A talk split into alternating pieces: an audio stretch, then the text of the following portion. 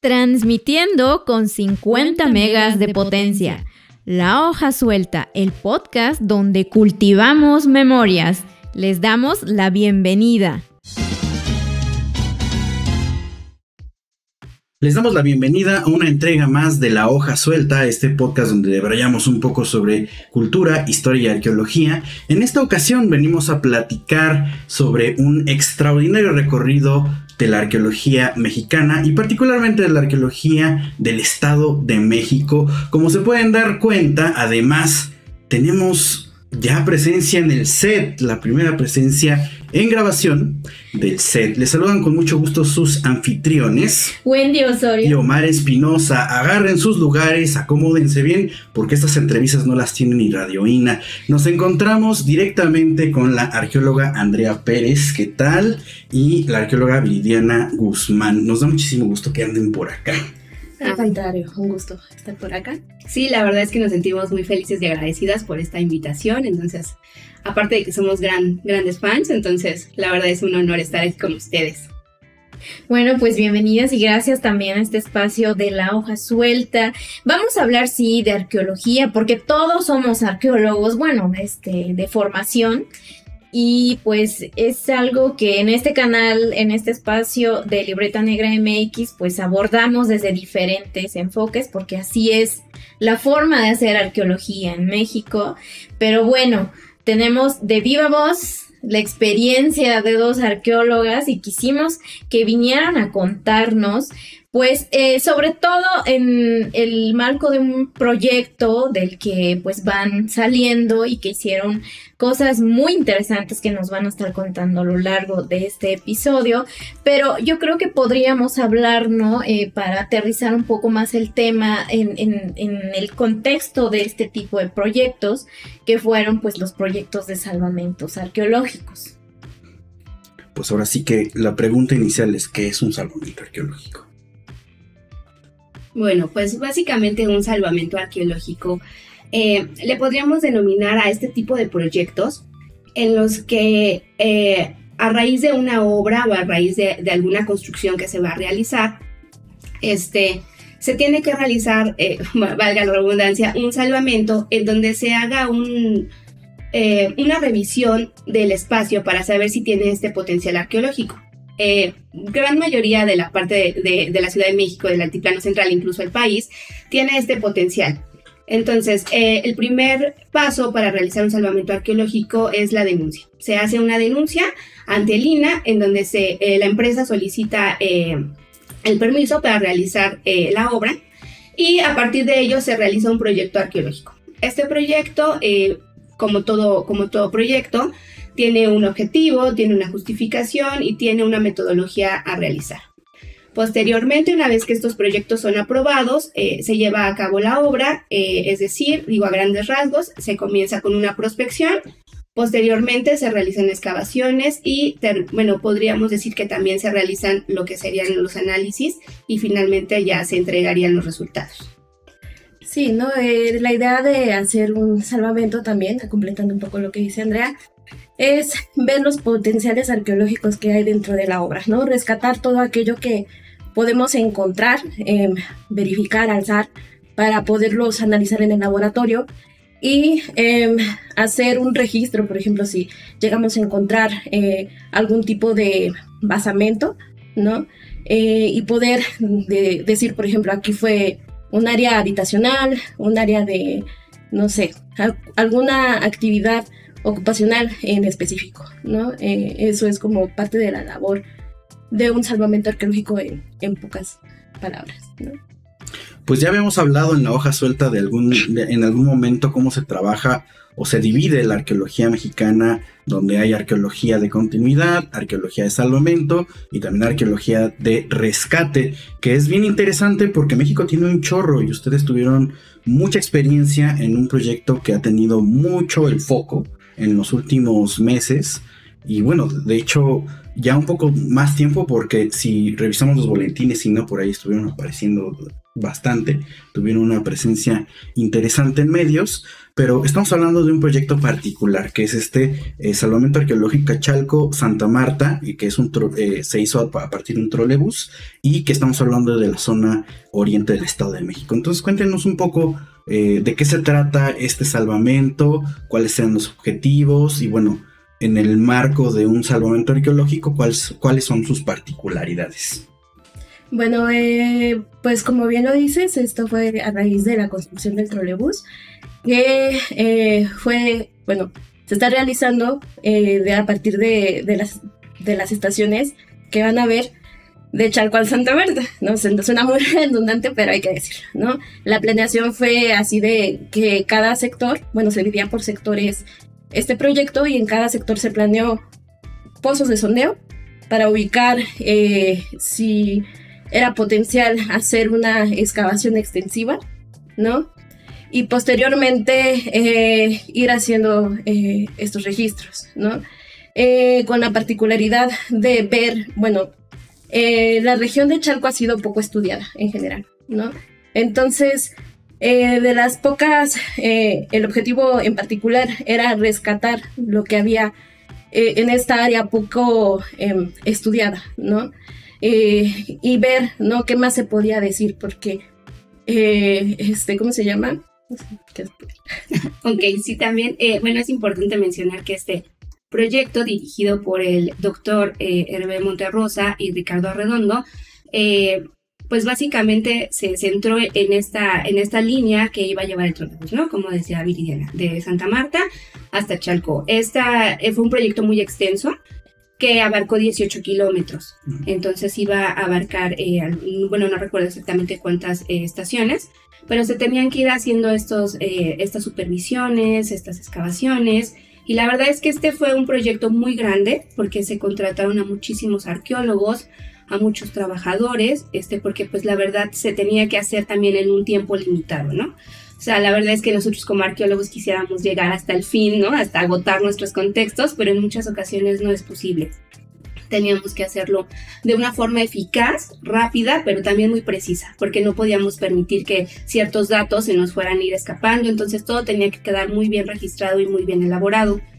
Entonces, este, el, proyecto se, se, fue llevando de esa forma y pues principalmente los objetivos eran pues determinar eh, o entender un poco más la, la, historia de Chalco a través de sus restos materiales, ¿no? A través de todos estos eh, hallazgos que pudiéramos ir este, recuperando.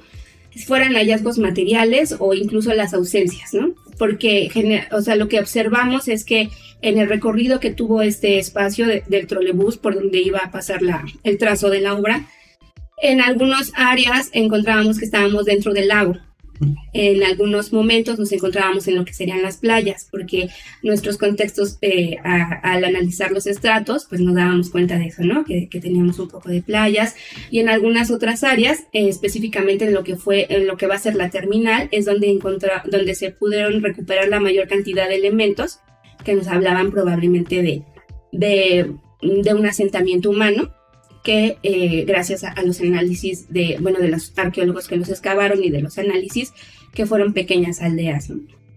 Ok, aquí yo tengo dos cuestiones. Eh, si hablas pues de un proyecto este largo, bueno, no precisamente por los 18 kilómetros, pero la dimensión que implicaba invertirle este pues cierto tiempo. ¿En cuánto tiempo se realizaron las excavaciones, por ejemplo? Porque también la parte de análisis a veces se lleva eh, de forma simultánea, ¿no? Cuando ya tienes una muestra que ya está como creciendo, entonces tienes que entrar el análisis.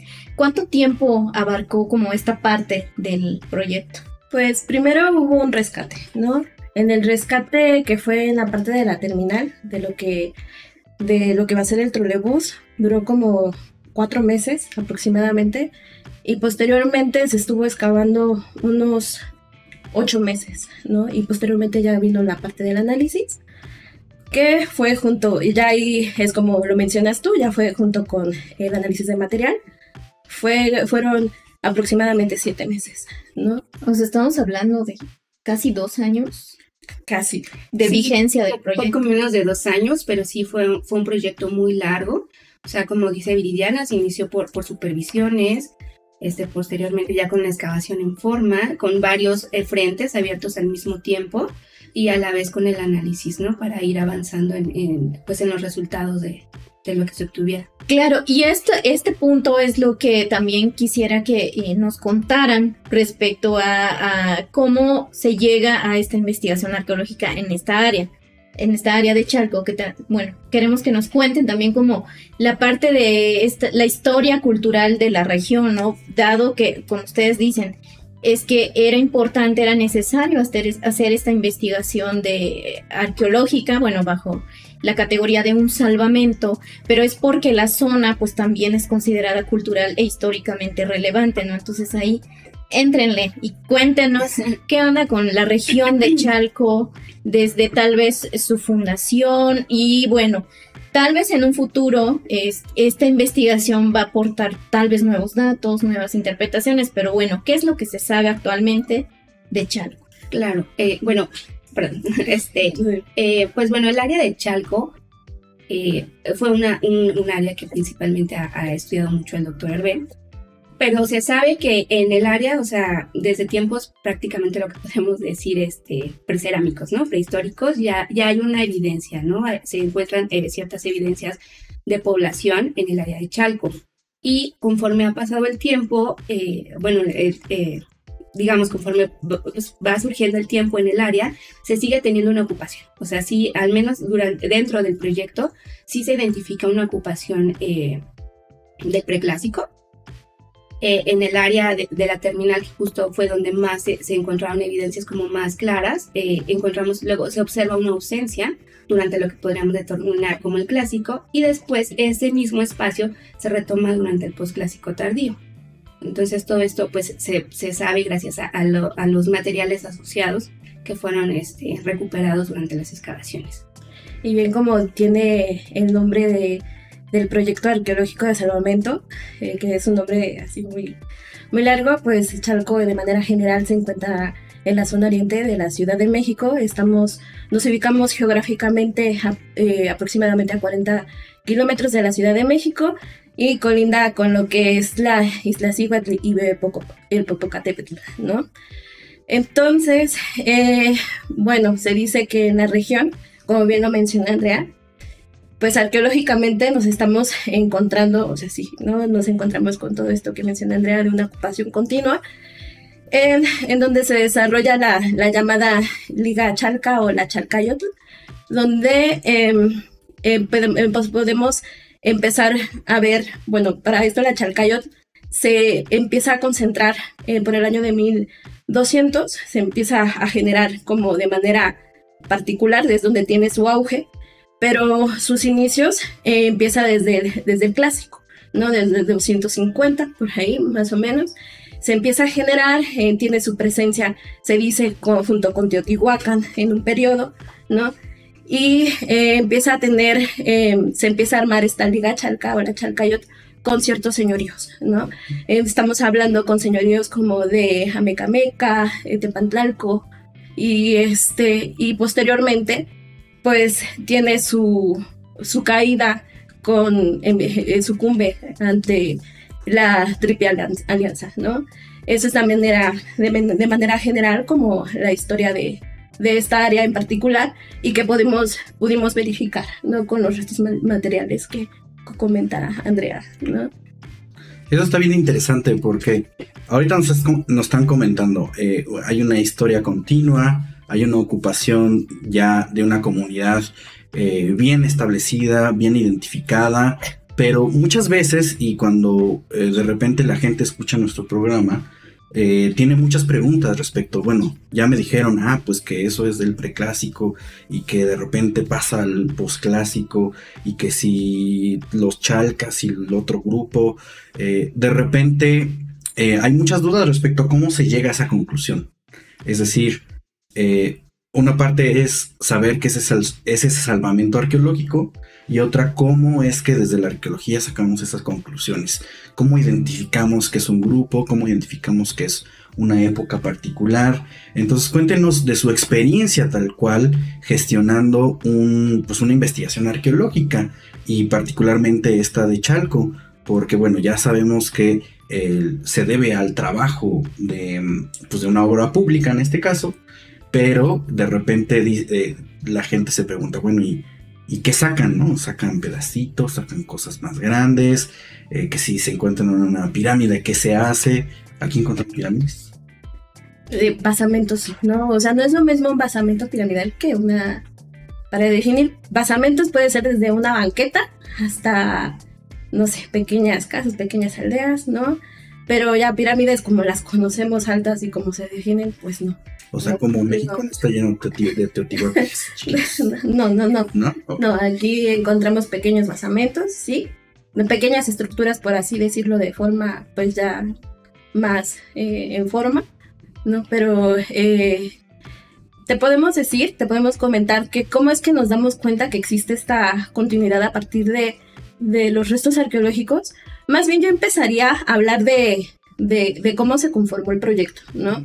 Fue un proyecto enorme eh, donde participamos, no recuerdo la cantidad de arqueólogos, pero fuimos una cantidad como entre arqueólogos, eh, alumnos que estuvieron participando, arqueólogos, aproximadamente 40 arqueólogos, antropólogos físicos, historiadores, historiadores, arquitectos, ¿no? Que digo, a partir de, del saber de experto, ahora sí, de cada quien, pues aportaba un granito de arena, ¿no? Y podemos tener una interpretación global, ¿no? Porque no todos sabemos todo respecto a ciertas cuestiones, ¿no? Entonces, eh, por ejemplo, al estar excavando, no in situ, en, en, excavación, te das cuenta de lo que está pasando en el contexto arqueológico, sino que al momento de tener tu registro, por eso es, la parte importante del registro, tanto con foto, tanto con dibujo, este, y levantar los materiales, eh, los, los pedazos de la cerámica, eh, esto que mencionaba la arqueóloga Andrea de que eh, la mayor concentración de materiales estuvo en la central de, lo que es el trolebús, eh, ahí dio mucho porque estábamos hablando de una zona habitacional de élite por lo que se encontró. Es, eh, con esto me refiero, por ejemplo, encontramos, bueno, se encontraron restos óseos con deformación craneal, ¿no? Como bien sabemos, bueno, no, no lo sabemos todos, pero la deformación craneal estaba reservada para cierta parte de la población. También porque estaban asociados objetos que podemos hablar de como insignias de prestigio. Insignias de prestigio como, como las que estudiamos la arqueóloga Andrea y yo, porque tenemos una línea, eh, nos eh, enfocamos eh, nosotros de, de, pues, de nuestra línea de investigación va encaminada a la arqueometría y pues nos, nos dedicamos a, a, ver el tipo de manufactura, por ejemplo, de ese tipo de objetos, ¿no? Que son elaborados en su mayoría sobre piedras lo que era considerado en el México antiguo como piedras preciosas. No, no cualquiera podía portarla. Y a partir de ahí, de manera global, eh, hacemos una interpretación de los contextos, ¿no? Es, es así como nos podemos dar, dar, dar cuenta de qué es lo que nos estábamos enfrentando, pero fue, fue un proyecto eh, como, o sea, con lo, que, lo poco que les hemos platicado, que fue muy grande, ¿no? Es un rompecabezas que, que gracias a la colaboración de tantas las personas que estuvimos en la excavación y en laboratorios y que aún está rindiendo frutos esos análisis, se ha estado eh, dando estas interpretaciones. Sí, y bueno, también para eh, completar la información que nos dio la arqueóloga, eh, mm, para que nosotros podamos determinar a qué horizonte cultural están perteneciendo cada uno de, nuestros contextos, eh, yo creo que uno de los principales materiales que nos ayuda es la cerámica. O sea, la cerámica nos va a, o sea, existen ya tipologías cerámicas bien propuestas y determinadas que que sabemos que ciertos tipos, o sea, cada una de las sociedades en cierto tiempo y, en ciertas áreas van a tener formas específicas de realizar sus, sus, sus objetos, ¿no? O sea, existen eh, lo que podríamos llamar tradiciones, ¿no? De, cómo es que vamos a elaborar y, y, esto se hace de forma continua y específica. Entonces, eh, de pronto ciertos tipos cerámicos van a, pertenecer al preclásico y otros al posclásico. Ejemplo de ello, por ejemplo, la famosa cerámica azteca, la azteca 3, ¿no? estas cerámicas anaranjadas que vemos con líneas eh, negras, este, son como muy precisas de ese tiempo. Entonces, eh, a partir de los materiales que nosotros analizamos, podemos asociarlos con un tiempo. Eh, otro tipo de, materiales, como por ejemplo lo que comentaba la arqueóloga, este, por ejemplo la lítica, lo que nosotros entendemos como obsidiana, como pedernal, a veces es un poquito más complicado asociarlo con, con una temporalidad. Sin embargo, también es posible porque, por ejemplo, ciertos ornamentos no se empleaban en el preclásico, pero otros sí en el posclásico. Entonces, estos también nos ayudan a asociar los materiales con una temporalidad. Claro, y también cómo están dispuestos conforme vamos haciendo la excavación, ¿no? Lo que pasa es que también esto es muy importante, lo que nos están comentando, porque sí o no, nos ha tocado cuando estamos trabajando, sobre todo en proyectos eh, de salvamento o de rescate a veces, más que nada salvamento, porque es cuando sí eh, haces la excavación, que a veces hay terceros involucrados, o sea, digo por sobre todo las empresas que a veces pues son las que van a llevar a cabo la obra de construcción, por ejemplo, y pues bueno, están ahí presentes de algún modo, ¿verdad? Este, a veces nada más viendo porque les gusta, porque les interesa, o nada más para ver qué está pasando ahí. Pero también tienen esta idea de que llegas, excavas, sacas y ya. Pero realmente no. Hacer el registro que comenzó. fueras detectorista.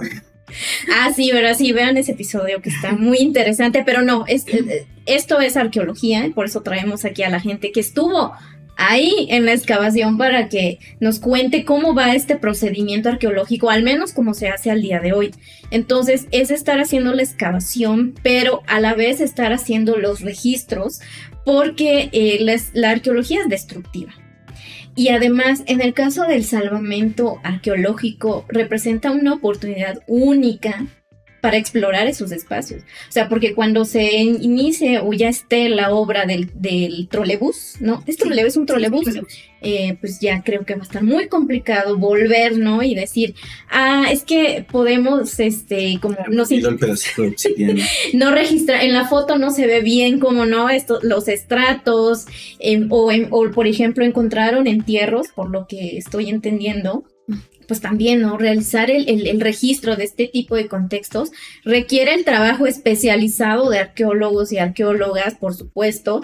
Y bueno, esto solo es la parte de la excavación. Y bueno, viene la interpretación, los análisis que yo creo que pues están en proceso, ¿no? También de, de ver qué resultados han encontrado. Pero a lo que voy es que nos cuenten a partir de esta experiencia, eh, ¿por qué es importante hacer eh, o la relevancia o las aportaciones que tienen los trabajos de salvamento arqueológico, porque bueno, ya aclaramos que no es solo llegar y hacer hoyos y sacarlo rápido, ¿no? Porque a veces te dicen, bueno, para eso pues que me entre la mano del chango y que pues que haga los hoyos, ¿no? Y realmente no, es una metodología de trabajo como mencionabas Andrea, pero cuéntenos a partir de sus experiencias cuál es la relevancia de hacer este tipo de investigaciones, con los pormenores que también implican, ¿no? Bueno, pues es, es, es, totalmente relevante realizarlo porque justo como lo mencionas, ¿no? O sea, se han acercado a mí muchos ingenieros o muchos arquitectos y dicen, este arqueóloga, este, ya necesitamos que nos libere rápido e, este, esta área ¿Qué le parece si le metemos la máquina? Usted saca sus pedacitos y ya, ¿no? Los analiza después ya, allá en su, en su cubículo. Eh, no, es, es, es, necesario hacer el registro eh, preciso en campo porque eh, la disposición de estos objetos, ya sea horizontalmente o verticalmente, nos dan a nosotros datos. Entonces, por eso es importante realizar una excavación de, de forma detenida con un buen registro, fotografías, dibujos, porque eso nos va a ayudar a nosotros a interpretar posteriormente el contexto. Em, es importante recuperar todos los materiales, ¿no? O sea, muchas veces nuestros trabajadores solamente piensan que es importante para nosotros los objetos completos, pero realmente a nosotros un, fragmento de, un molcajete y, y, una pieza completa nos están dando a veces el, tipo, el mismo tipo de información, porque sabemos que estos, eh, ya sea el completo o el fragmentado, sabemos que pertenecen a cierto tipo de vajilla, a cierto tipo de actividad, y entonces esto nos ayuda un poco a interpretar los espacios. O sea, más allá de decir aquí hay 10 eh, objetos, es ¿qué, ¿qué, tipo de objetos son, qué tipo de actividades se realizaban aquí, qué tipo de personas estaban eh, ocupando este lugar, este sector. Y todo eso lo hacemos gracias a, este, a estas interpretaciones que realizamos tanto de los, de los estratos como, como de la disposición espacial de todos los objetos. Entonces, realmente sí, sí es importante eh, ir haciendo detenidamente la, el, registro. Y, bueno, esto, esto nos ayuda mucho a entender las sociedades que habitaban en ese momento. O sea, más allá de saber, ah, este, si tengo 10 objetos o, qué, objetos son, ¿no? Si son eh, de, objeto de, la, objetos de la vida cotidiana, es decir, platos, ollas, o si son objetos como más suntuarios, máscaras, entierros, eh, todo esto nos ayuda un poco a interpretar los, los contextos. Claro, más allá de decir que tenemos cuántos, mil fragmentos de Azteca 3. Esperen, esperen. Entonces no todo ritual. ah, no, pues te enteras, ¿no? Ah. No, qué, terrible, nos acaba, acaba, se acaba de caer todo un, un, mito. Obvio, no todo. parte, bueno, pienso que parte de la importancia de un salvamento arqueológico para nosotros como arqueólogos es un área de, de oportunidad enorme porque debido a que existen varias obras públicas, nosotros podemos entrar con un proyecto y objetivos definidos, ¿no? Como bien lo mencionaba hace ratito la arqueóloga Andrea, ¿no? Entonces, al tener em, esos objetivos definidos, podemos eh, dar más datos, ¿no? O sea, eh, no entrar y hacer hoyos, ¿no? O sea, esto es con una metodología y entrar para para aportar más información dependiendo del área en el que vamos a estar trabajando. Y pues algo que nos ayudó a nosotras, eh, que estuvimos trabajando en, en equipo eh, durante la excavación en Chalco, fue la asertividad con, con los ingenieros que se encontraban trabajando, ¿no? Porque existe una rivalidad, no sé por qué, ¿no? Entre ingeniero y arqueólogo, porque piensan. Ya lo hemos dicho en otras ocasiones. Creo que Omar le ha tocado también. Recuerden que la especie de arqueología y de ingeniería son enemigos naturales. Entonces, bueno, si hay algún amigo, amiga, ingeniero, ingeniera aquí, saludos. pero sí podemos acercarnos de manera asertiva, atendiendo y respetando el trabajo que ellos tienen y llegar a acuerdos, ¿no? Llegar a acuerdos para poder sacar nuestro trabajo, ¿no? Y su trabajo, ¿no? Y, decir en cuánto eh, tiempo ingeniero necesita que se le libere el área, no que en tanto. Entonces yo pido que usted, por favor, respete esos tiempos y trabajar de la mano, ¿no? Porque tanto Andrea como yo logramos en esa área que nos tocó en específico trabajar, logramos con los ingenieros eh, entendernos, entendernos bien. Ok, a ver, entonces aquí ya, ya estamos regresando al tema, porque dicen, nos tocó un área. ¿Qué área les tocó y qué encontraron? Eh, pues iniciamos haciendo eh, pozos de sondeo en áreas en donde, digamos, no se encontraba nada, pero el hecho de no encontrar nada también es un dato, porque como les mencionaba, o sea, estábamos identificando zonas que eran propias del lago. Entonces, digamos, de alguna forma no íbamos a encontrar un área de actividad porque estábamos dentro del lago, pero sí podíamos entender, a pesar de no tener objetos, podíamos entender la secuencia de los estratos y, en algunas áreas encontramos, por ejemplo, estratos de ceniza volcánicas, un poco más de arenas, entonces podíamos entender las crecidas o, descensos del lago. Eh, algunas erupciones del Popocatépetl que se encontraban muy cerca, pero eh, posteriormente pasamos a lo que se le denominó el área como sector 5, en donde eh, realizamos eh, dos extensivas en lo que iban a ser dos estaciones, la de Vicente Guerrero y la de Tejones, en donde empezamos a, a, a obtener una gran cantidad de materiales. Pero lo raro aquí era que encontrábamos, como acabamos de mencionar, materiales propios del preclásico, pero también del clásico, pero también coloniales, mezclados. ¿No? Entonces, eh, el, sueño de un arqueólogo es encontrar aquí y cada vez más abajo, cada vez más. sí, todos piensan y describen de, ah, es que es un pastel. Eh, eh, no creo que es un pastel que va capa por capa súper bien. Eso nos encantaría, y aquí está mi preclásico, y aquí está. No, o sea, no fue así, encontramos muchos materiales mezclados, pero yo creo que dentro de los objetos más. sí, más importantes, empezamos a encontrar una serie de pilotes alineados de madera empezamos a encontrar uno, bueno, al principio fue el primero, hicimos fiesta, luego el segundo, así hasta que encontramos 35 pilotes alineados. Y 35 fiestas. entonces, lo, cual este, nos, um, pues nos, empezó a generar más dudas, o sea, más que resolver eh, qué, qué estábamos encontrando, empezamos a tener más dudas con todo este material mezclado. Este, en algunas áreas decidimos eh, hacer excavaciones todavía más profundas para encontrar eh, eh, el, desplante de estos pilotes. Encontramos que tenían las puntas este, bien, bien elaboradas. los pilotes tenían aproximadamente 4 metros de, largo y bueno, nuestras excavaciones tuvieron un poco más de 5 metros de profundidad. Entonces fue interesante también determinar que pues no siempre como mencionas, no es un pastel, ¿no? O sea, a veces son áreas reutilizadas, fueron áreas de relleno, este, lo que también se podrían denominar como basureros porque encontramos ya todo mezclado. Y entonces eso fue muy, muy interesante. Es que excavar las áreas urbanizadas, la Ciudad de México, bueno, Omar, yo también he tenido un poco de experiencia excavando ese tipo de, de contextos, no vas a tener como todo bien ordenadito y que es relativamente fácil, ¿no? De, registrar y quizá de interpretar cuando ya se hace el análisis. Pero eh, excavar la ciudad es excavar muchas ciudades realmente te encuentras toda, pues es, ves ahí la dinámica, ¿no? De toda, todas las ciudades que han existido, que unas se sobreponen o que otras son intrusivas. Entonces yo creo que ahí está como el trabajo minucioso que le corresponde, pues claro, por algo estudiamos cuatro años y bueno, en cuatro años realmente no son suficientes, pero ese es otro tema. pero eh, ya nos hablaron un poquito de este, bueno, salvo si quieres comentar algo más, Viri, de lo que hallaron, de lo que ustedes, bueno, hicieron fiesta por estos pilotes.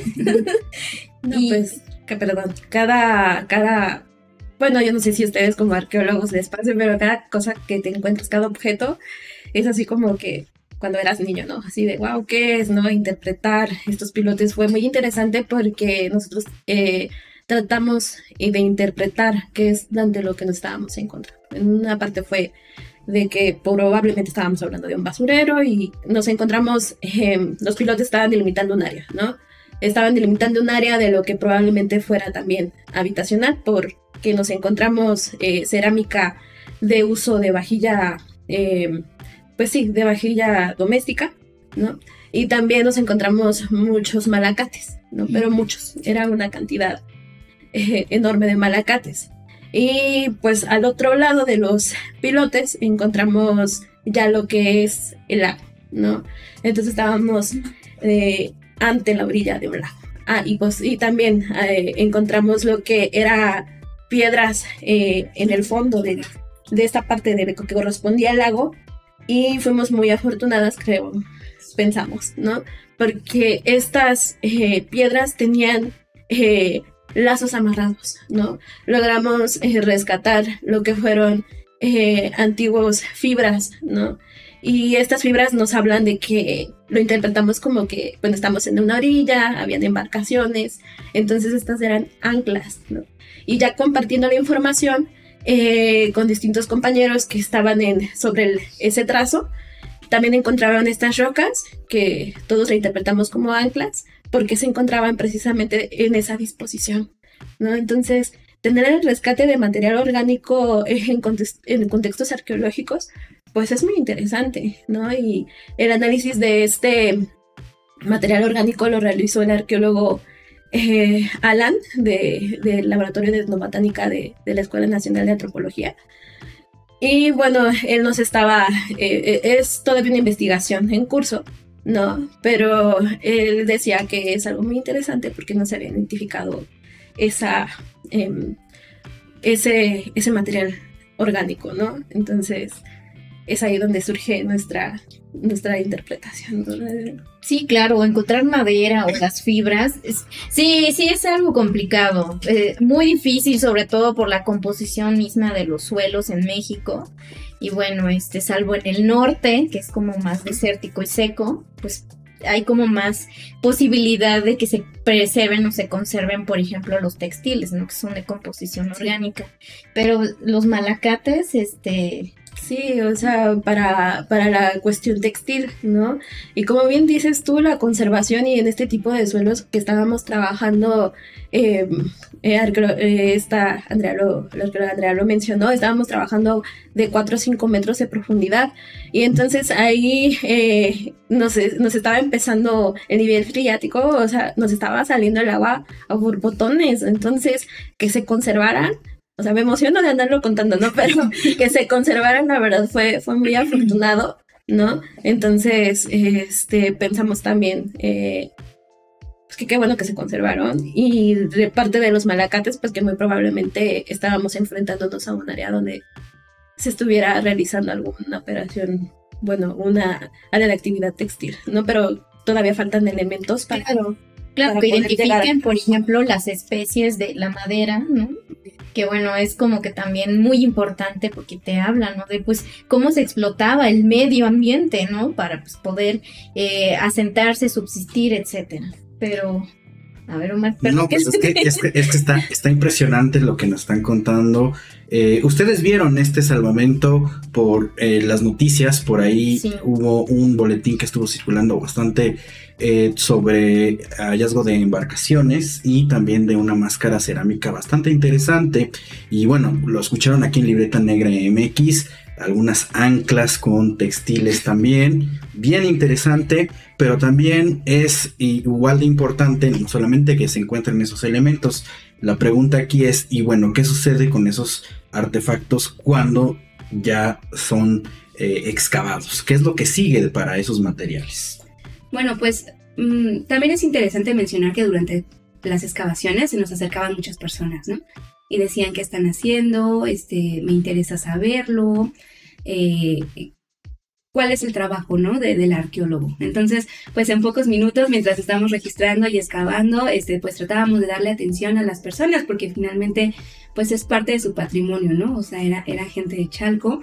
Entonces, este, muchas veces ellos creían que o bueno, lo que la mayor parte de la gente cree es que los sacamos y los vendemos, cuando les explicamos este, de manera rápida que no es así, ¿no? Que es para el estudio y que finalmente forma parte de su patrimonio, ¿no? Bueno, y el de todos en general.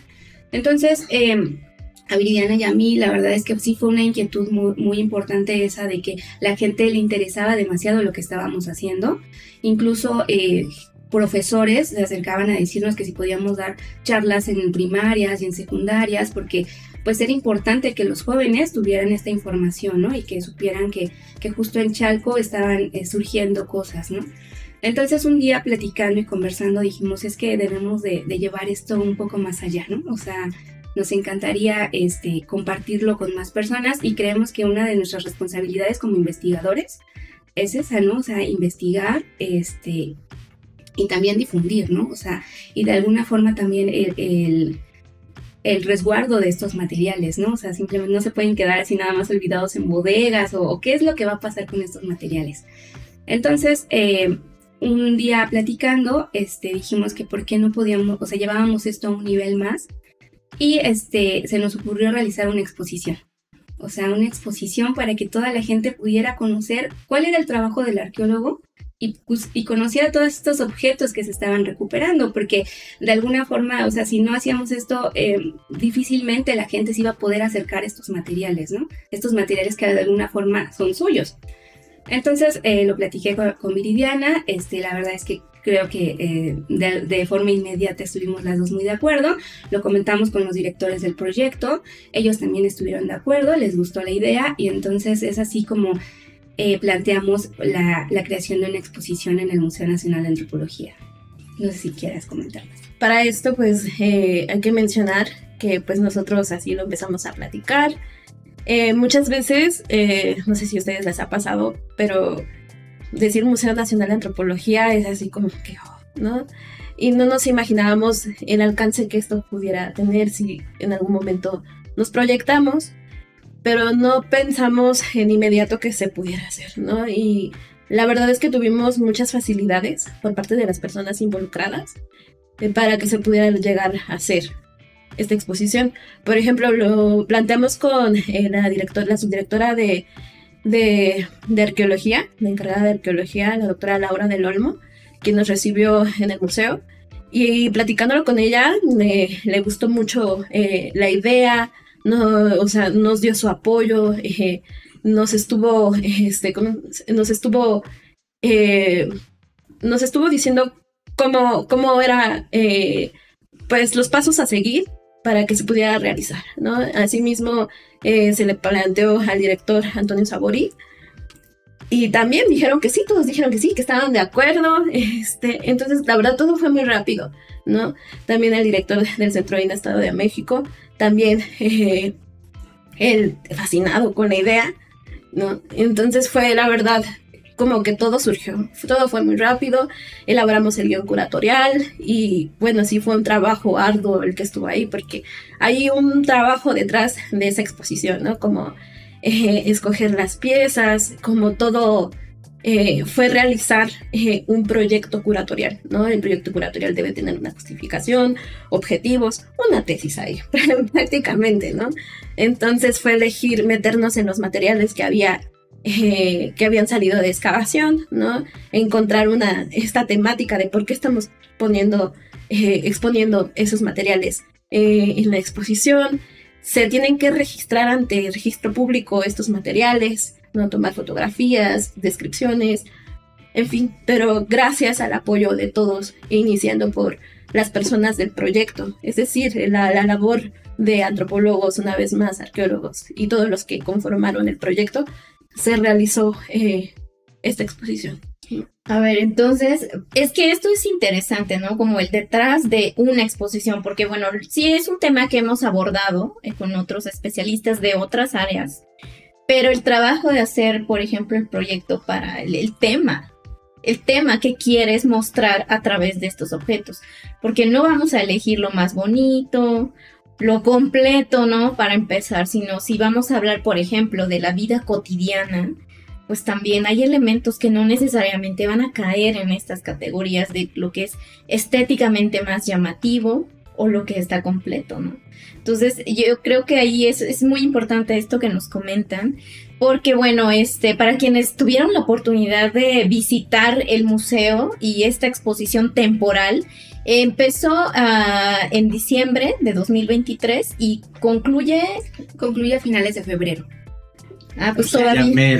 Ya, está por terminar, entonces si tienen la oportunidad de visitarla, háganlo. Ahí para que vean una de las muestras, o bueno, la muestra de, de, las posibilidades de hacer este trabajo de difusión y de divulgación.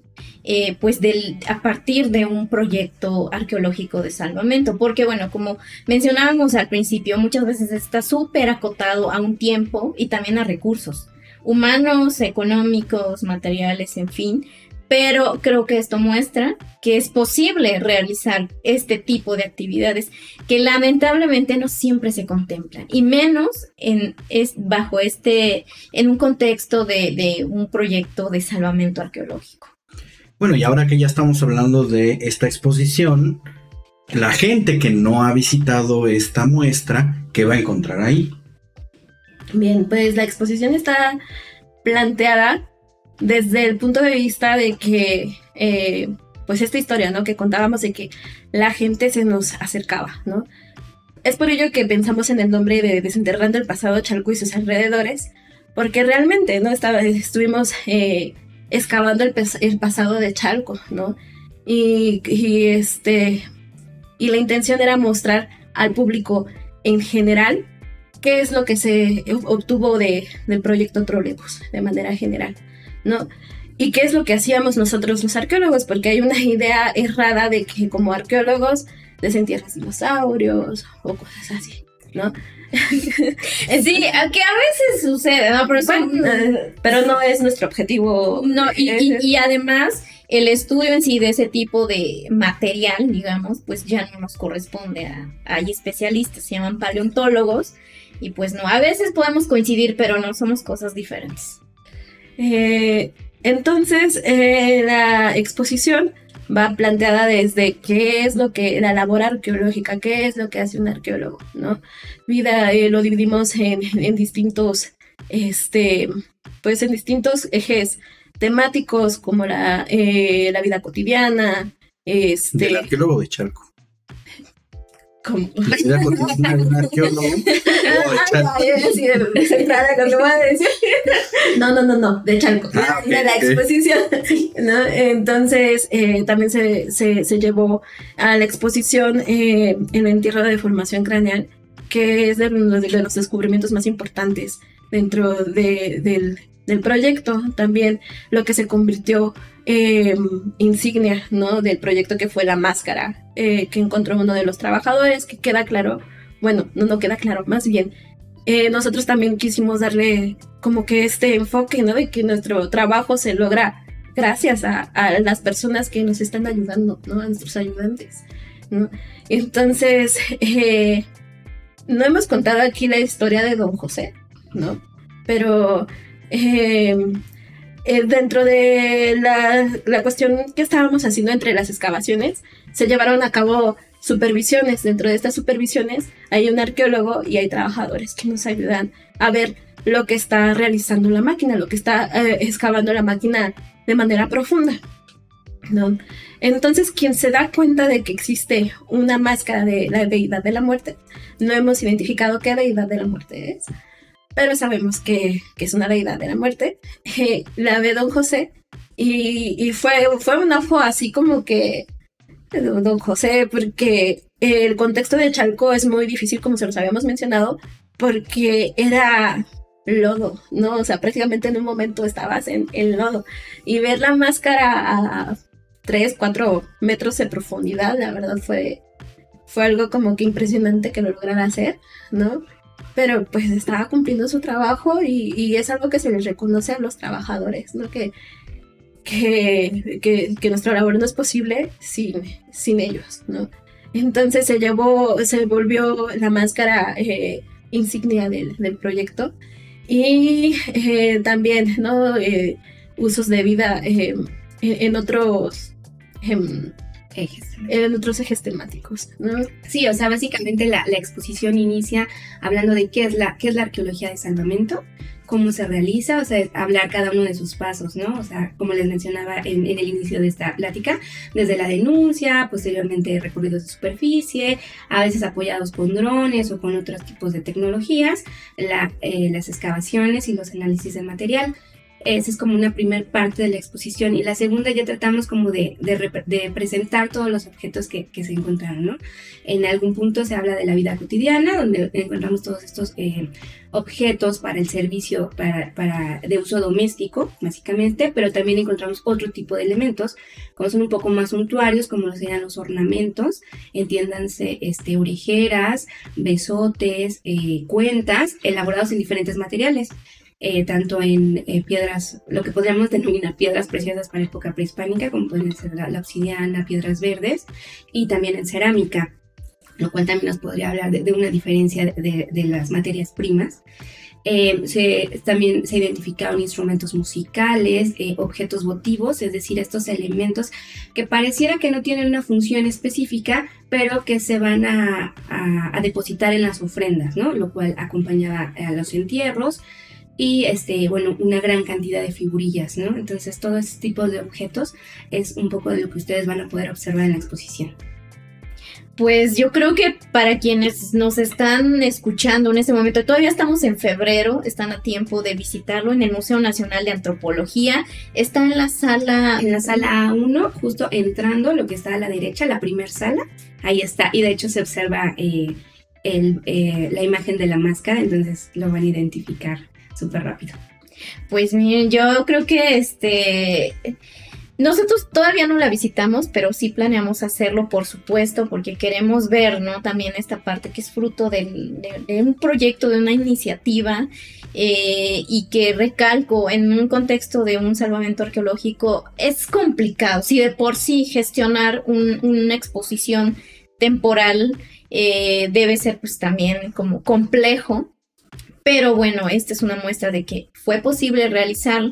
Y yo quiero que me cuenten cómo les fue con esta experiencia de gestionar una exposición. O sea, eh, el tiempo, el proceso, elegir los temas, pero también ver que se pudo concretar. Y si están interesadas en seguir incursionando en esta, en esta forma de comunicar la arqueología, ¿no? Que es muy importante y es algo que también eh, pretendemos aquí en este canal de Libreta Negra MX. Pues nos dimos cuenta de que los espacios para hacer este tipo de proyectos existen, ¿no? Eh, puede, mm, quizá por falta de interés, falta de quizá desconocimiento de nuestra parte como de nuestra parte, ¿no? Porque eh, no, una vez más, no todos tenemos que saber todo, ¿no? Pero sí, si tenemos esta idea de sí acercarnos a esos, a esos espacios, a los museos y así, ¿no? En nuestra experiencia nos dimos cuenta de que hay muchos museos interesados en, en que existan, ¿no? Este tipo de, de exposiciones para atraer la atención de, del público en general, ¿no? Este, tenemos planeados, tenemos ahí proyectos, nos, nos, nos gusta mucho, nos gusta mucho la experiencia de, eh, de poder dar a conocer, ¿no? Eh, lo que está saliendo en, bueno, de los proyectos arqueológicos en general, ¿no? De compartir con la sociedad porque pensamos que nuestra labor como antropólogos es esa, ¿no? No solamente el hacer investigación científica, ¿no? Sino también dar a conocer a la sociedad parte de nuestra identidad, ¿no?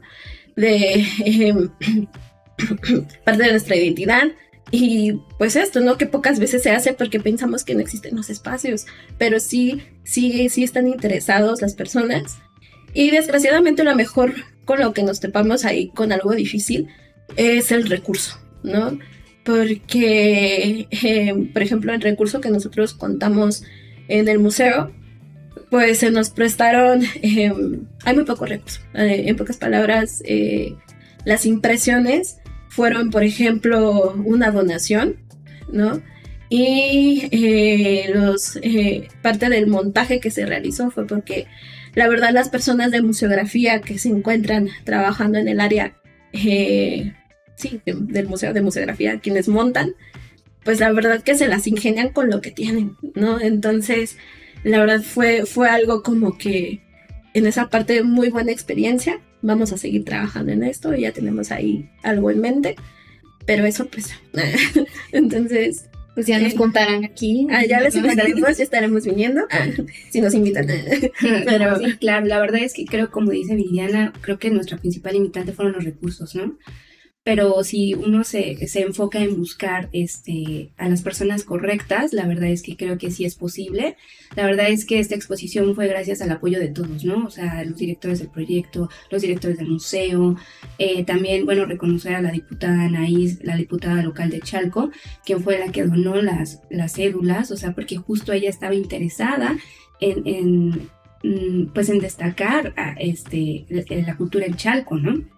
Entonces, la verdad es que sí, sí, sí tuvimos el apoyo de muchas personas y creo que es eso, ¿no? De, de, buscar eh, soluciones, o sea, de tratar de buscar cómo es que sí se pueden realizar las cosas y yo creo que es posible, ¿no? Siempre buscando la forma en, la que esto se, se pueda realizar eh, en diferentes espacios, o sea, el Museo de Antropología, la verdad es que tuvimos una gran fortuna de poder, de poder este, participar aquí, pero hay muchos otros espacios y muchas personas interesadas en realizar esto. Entonces creo que que sí es importante seguir realizando este tipo de, difusión y divulgación para no nada más quedarnos en, el ámbito de, la investigación, ¿no? De, mm, de, de, quizá nada más sacar los objetos o de nada más realizar el análisis, sino llevarlo más allá, tratar de explicar y compartir a la gente, porque finalmente eh, creo que para ellos son los que estamos trabajando, es el tipo de público final al cual le tenemos que, devolver todo lo que, lo que nosotros hacemos. Lo que mencionábamos, ¿no? Que esos objetos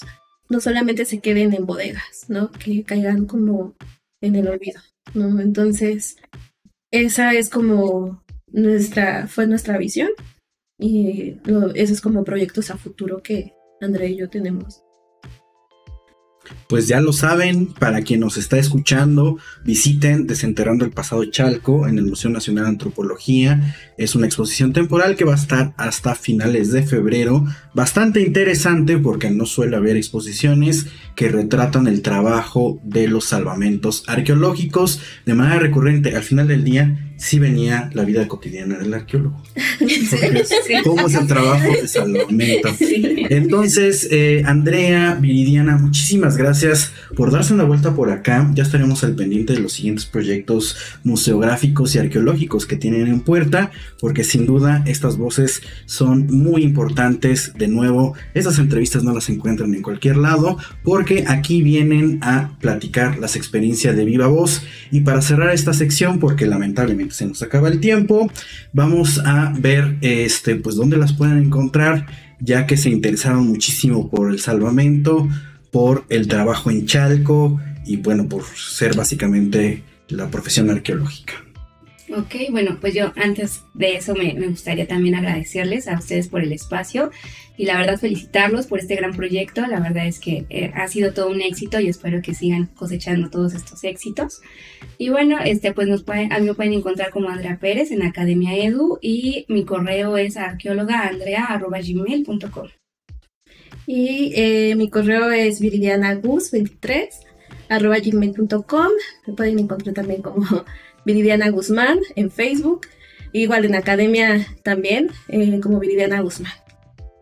Pues ya platicaremos de piedras en otra ocasión, porque ese es un tema bastante principal. Ah, sí, este a ustedes les gusta la piedra, ¿verdad? bueno, no lo neguemos, a los arqueólogos y arqueólogas también nos gusta la piedra.